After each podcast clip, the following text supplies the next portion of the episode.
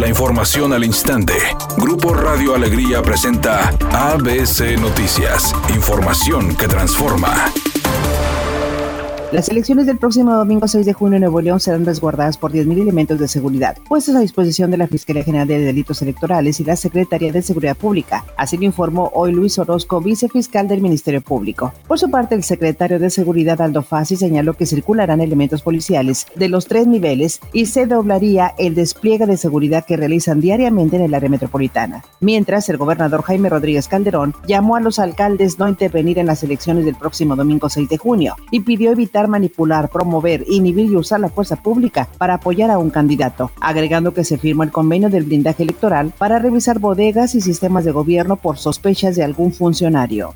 El candidato por la alcaldía de Monterrey de Movimiento Ciudadano, Luis Donaldo Colosio Riojas, realizó su cierre de campaña de manera virtual, agradeciendo a su equipo de trabajo y afirmando que ser regiomontano, más que una cuestión de nacimiento, es una cuestión de principios.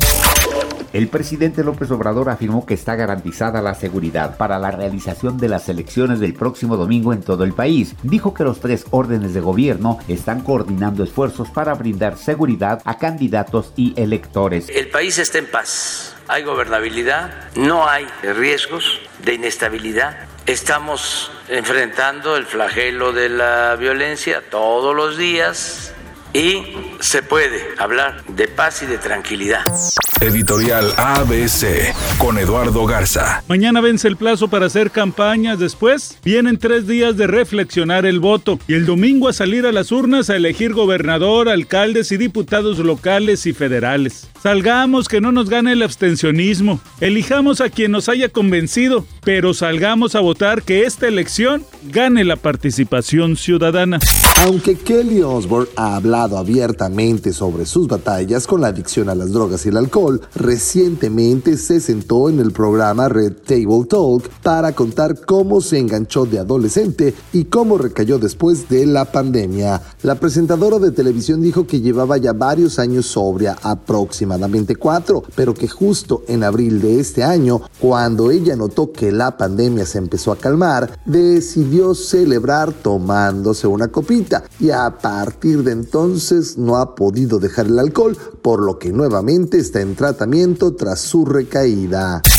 Tarde tranquila para los automovilistas que circulan por las principales calles y avenidas del área metropolitana. Sin embargo, a esta hora de la tarde existen algunos puntos con complicaciones viales. Uno de estos puntos se encuentra en la avenida Constitución debido a que los vehículos se encuentran haciendo fila para ingresar al módulo de vacunación COVID que se encuentra al interior de Parque Fundidora. De igual forma, también esto mismo está provocando tráfico en la avenida Madero, Revolución y la avenida Garzazada. Recuerde siempre utilizar el cinturón de seguridad y respetar los señalamientos viales. Es un día con presencia de nubosidad. Se espera una temperatura máxima de 28 grados, una mínima de 24. Para mañana jueves se pronostica un día con presencia de nubosidad. Una temperatura máxima de 26 grados y una mínima de 22. La temperatura actual en el centro de Monterrey 28 grados. ABC Noticias. Información que transforma.